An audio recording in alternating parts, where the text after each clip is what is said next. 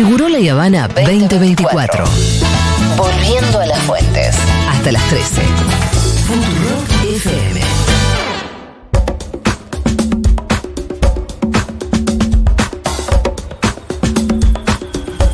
Bueno, ya estuvimos haciendo eh, un brevísimo repaso del conflicto, el gran conflicto del fin de semana, que además todavía no terminó, que empieza con gober- el gobernador de Chubut, Nacho Torres. Nadie hubiera dicho quién encendió el fuego.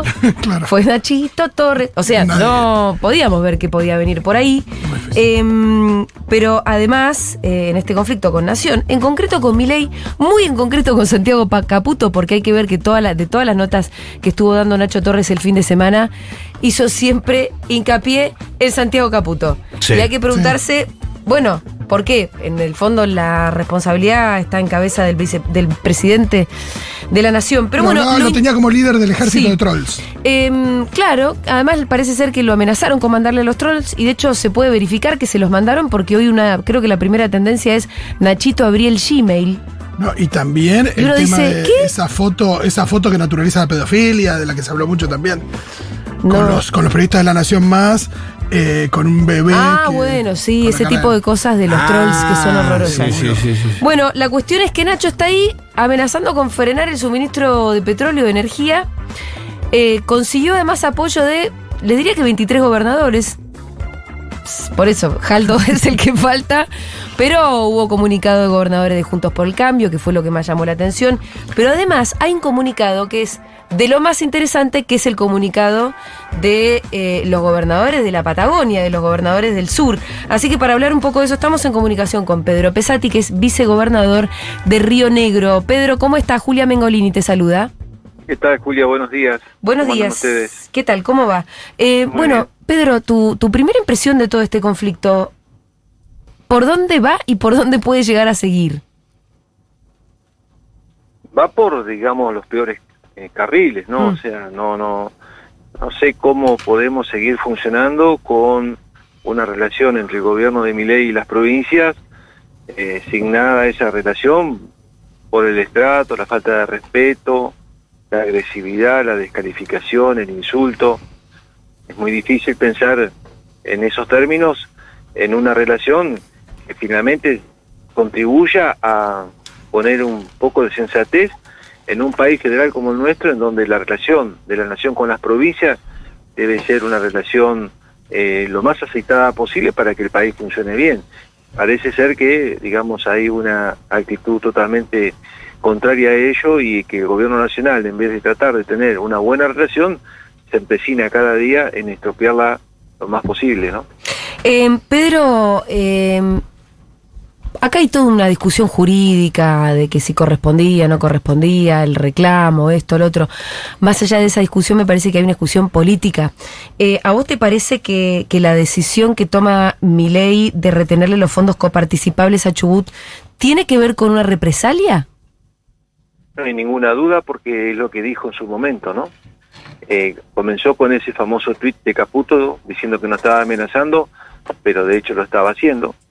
Eh, cuando eh, dijo allá por fines del mes de enero, ¿no? Que si no se aprobaba lo que ellos querían, bueno, eh, las provincias iban a terminar eh, pagando eso. No me acuerdo exactamente el texto de ese tuit, pero es el primer, digamos, dato que tenemos y al día siguiente trasciende que en la reunión de gabinete el propio presidente habría dicho que iba a fundir a las provincias, que iba Sí. a poner a los gobernadores de rodilla.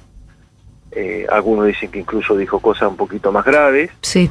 Eh, lo cierto es que eso terminó eyectando del gabinete a Ferraro, que eh, aparentemente fue quien hizo trascender esos dichos, y después, bueno, nos remitimos a los hechos, es decir, no solamente a los dichos o a los presuntos dichos, sino a los hechos, y en los hechos claramente se actuó en función de eso que había trascendido, ¿no?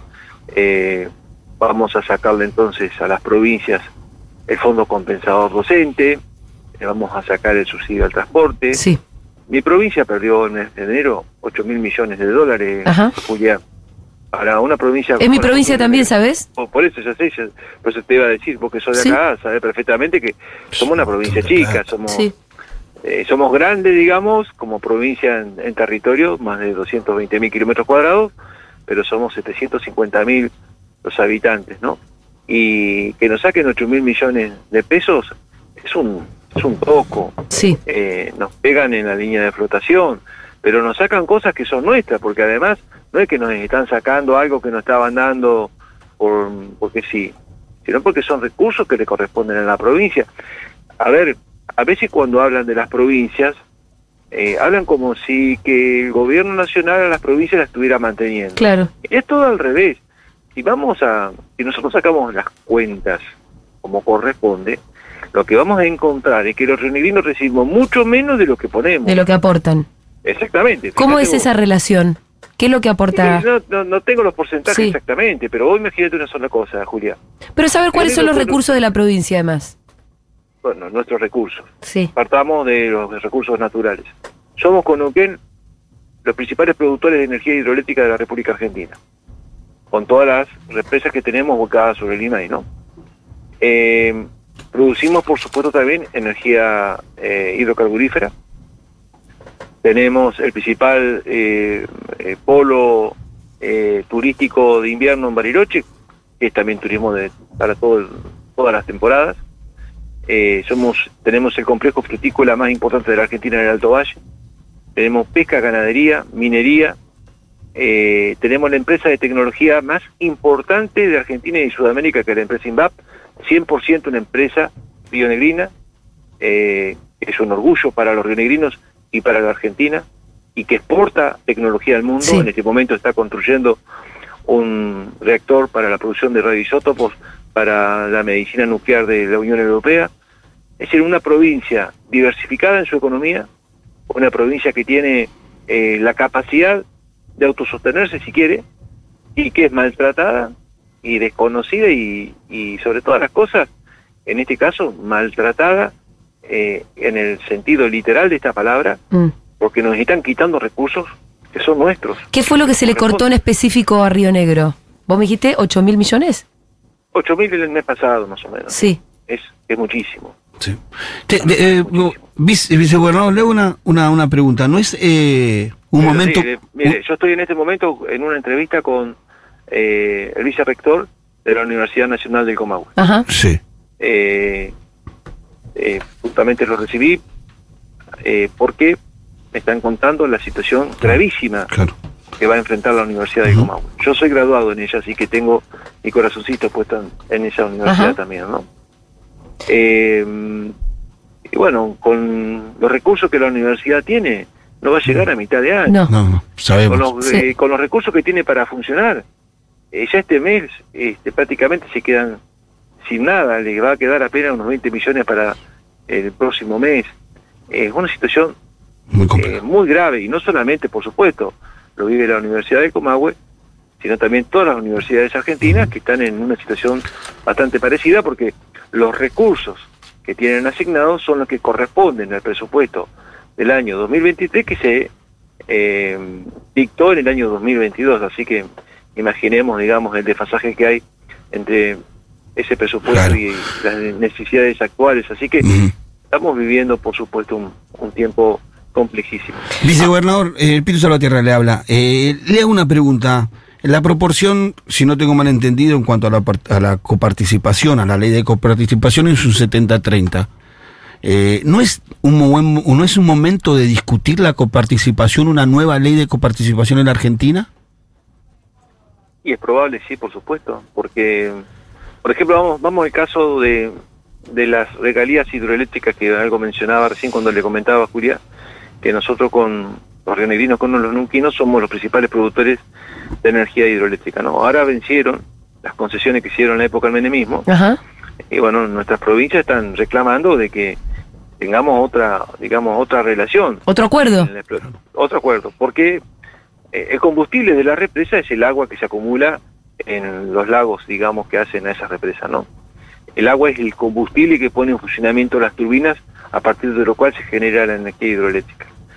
Eh, de manera que el recurso para producir energía eh, hidroeléctrica es de la provincia, en orden a lo que está estipulado en la Constitución del 94, que determinó que los recursos naturales son recursos originarios de la provincia. En consecuencia, no puede la nación venir eh, a decir, bueno, le vamos a dar esta regalía a ustedes porque se nos antoja. Tiene que surgir, digamos, de un acuerdo donde los principales actores en ese marco de acuerdo son las provincias. Son las provincias las que tienen que decir cuánto es lo que vale ese recurso que se usa para producir energía. Bueno, ahora han prorrogado, digamos, la concesión que había vencido eh, con, digamos, con las empresas que están explotando eh, las represas. Y probablemente lo que están buscando justamente es desoír este reclamo totalmente justo y legítimo que tiene tanto Neuquén como Río Negro en este caso y que para nosotros es fundamental que se pueda eh, canalizar en el marco de lo que estamos planteando, porque el recurso que se usa para producir energía hidroeléctrica es un recurso Sí. originario de nuestra provincia y somos nosotros los que tenemos que estipular cuánto cuesta ese recurso utilizado para ese fin, ¿no es cierto? Y eh, salir de un esquema de regalías como el que hemos tenido hasta ahora, donde la provincia obviamente cobraba una décima parte Claro. de lo que ese recurso vale. Claro. Em, y, y además, ¿te parece que la relación con eh, las empresas es desfavorable y podría mejorarse? Sí, todo se, por supuesto que sí, pero tiene que haber voluntad. Y creo que en este contexto hoy esa voluntad no está del Siempre está del lado de las empresas en realidad en este contexto. Em, eh, Pedro Torres habló también de la creación de una empresa de energía patagónica. Eh, en pleno conflicto dijo que en marzo se va a abordar la posibilidad de crear una empresa patagónica que reúna a todas las provincias productoras de energía. Eh, ¿Qué sabes de esto? No, no, no, no tengo muchos detalles eh, como para poder este mm, Sí. agregar a, a- ese, a ese, digamos, a esta, a esta noticia que, que ha, que ha, digamos, aparecido en estos días, ¿no es cierto? Bueno, no, no sería una mala estrategia pensar en una posibilidad como esta. Desde luego, eh, no creo que se pueda hacer de un día para el otro, pero bueno, yo creo que todo aquello que contribuya a integrar nuestras provincias en la región patagónica, la principal productora de energía del país, eh, porque no solamente hablamos de la producción de energía hidroeléctrica, sino que el 90% Sí. de la energía hidrocarburífera se produce en la Patagonia. Es decir, que eh, estamos hablando del motor energético de la Argentina. Eh, la Patagonia tiene incluso todavía un potencial para seguir eh, explotando que todavía no se está utilizando. Así que creo que bueno, cualquier eh, proceso que contribuya a mejorar eh, estas condiciones eh, que tiene la Patagonia desde el punto de vista de sus recursos naturales, bienvenido sea porque la Patagonia necesita desarrollarse y necesita sobre todas las cosas contar con más recursos para poder hacer en esta tierra hermosa que tenemos Mm. eh, realizaciones que contribuyan a mejorar la calidad de vida de nuestros habitantes y que también se convierta en una tierra de nuevas esperanzas para tantos argentinos que probablemente puedan encontrar en la Patagonia eh, la, la oportunidad de construir un proyecto de vida en una Argentina que eh, hoy prácticamente, digamos, ha censurado y, todo proyecto de vida en función de políticas económicas que están haciendo trizas cualquier sueño, cualquier proyecto que cualquier argentino tenga. Em, se insiste mucho en que no había otra alternativa, ¿no? Como que había que hacer estos recortes, que hay que llegar al eh, déficit cero o al superávit. Se, de hecho, con los últimos números, salió- el gobierno salió a festejar, con lo cual, em, bueno, es un discurso que empieza como de algún, no sé si empieza, empieza a penetrar. ¿Ustedes creen que había otra alternativa, que hay otra alternativa? Porque Nacho Torres también empezó a insistir mucho de, hey, yo también estuve recortando, yo también estoy a favor del déficit cero. ¿Cuál es la posición del gobierno de Río Negro? A ver, este, me parece que hoy estamos viviendo una fiebre economicista en la Argentina, ¿no? En el sentido de que pareciera ser que eh, todos los problemas de la Argentina se resuelven desde una mirada económica, Sí. ¿no? Eh, en realidad, pienso yo, ¿no? Que los problemas económicos en la Argentina son como la enfermedad en el enfermo, ¿no? Eh, son más el síntoma que la causa del problema. Eh, los problemas económicos en la Argentina, a mi juicio, son este, eh, el síntoma de lo que tenemos. Y el problema que tenemos se va a resolver solo y exclusivamente si somos capaces de encontrar, desde el punto de vista político, político perdón, eh, las soluciones que la Argentina está reclamando. Y esas soluciones son de naturaleza política. Eh, yo el otro día lo escuché con mucho respeto, por supuesto, porque respeto a todo el mundo, aún a aquellos que no piensan como yo, al presidente Milei en un reportaje que le dio a, a Viale, Mm. diciendo que lo que estaba haciendo él estaba en los libros de texto. Digo literalmente lo que respondió. Nos va a salir bien lo que estamos haciendo porque lo que estamos haciendo está en los libros de texto. De la- sí, ¿de cuál texto igual, no? Porque hay un montón de texto. Sí, agregó de texto. que- Sí. Sí, Si, si se refiere a la Biblia va a querer abrir el mar, Sí, mar rojo. sí, ¿viste? sí, pero sin, sin digamos, sin eh, respetándolo, digamos, no lo que dijo. Dijo que está haciendo lo que está en los libros de texto. Wow. Eso me parece a mí es simplificar el problema de la Argentina. Porque si realmente los problemas de la Argentina se resuelven agarrando un libro de texto y aplicando el libro de texto a la Sí. realidad, y bueno, estamos salvados, qué sé yo, habrá que esperar un tiempito y se arregla todo. Sabemos que no es así. Eh, me parece que además el primer libro que tienen que leer muy bien los gobiernos es el que está escrito en la realidad. La principal biblioteca de los gobiernos es el- la biblioteca, de, digamos, de la realidad. Yo creo que los gobiernos eh, cambian o pueden cambiar las cosas cuando se dejan atravesar por la realidad primero. Eh, digamos, yo no sé si los gobiernos tienen la capacidad de transformar la realidad a veces en ese tono soberbio con que algunos lo dicen. Lo, lo que a mí me gustaría es que lo, lo, lo que yo pretendo es que primero la realidad me cambie a mí como gobernante. Que la realidad, digamos, que vivo todos los días me, me atraviese el corazón, la cabeza, el cuerpo y me transforme eh, de tal modo de que yo después pueda sintonizar con esa realidad. Porque, porque es muy soberbio pensar que yo puedo eh, ajustar la realidad a los libros de texto o a lo que yo pienso. Porque es realmente un acto de mucha soberbia, porque no sucede nunca eso. Todo lo contrario, me parece que lo que tenemos que tratar es de ver de qué manera, leyendo esa biblioteca, la más grande de todas, la que escribe nuestro pueblo a través Sí. de sus distintas actividades, está en las calles, en los barrios, en las instituciones, en las universidades, en las escuelitas, en las fábricas, en las oficinas, eh, leyendo todo eso, todo eso que sucede ahí, de qué manera podemos sí ahí sí establecer los caminos para resolver los graves problemas que tenemos.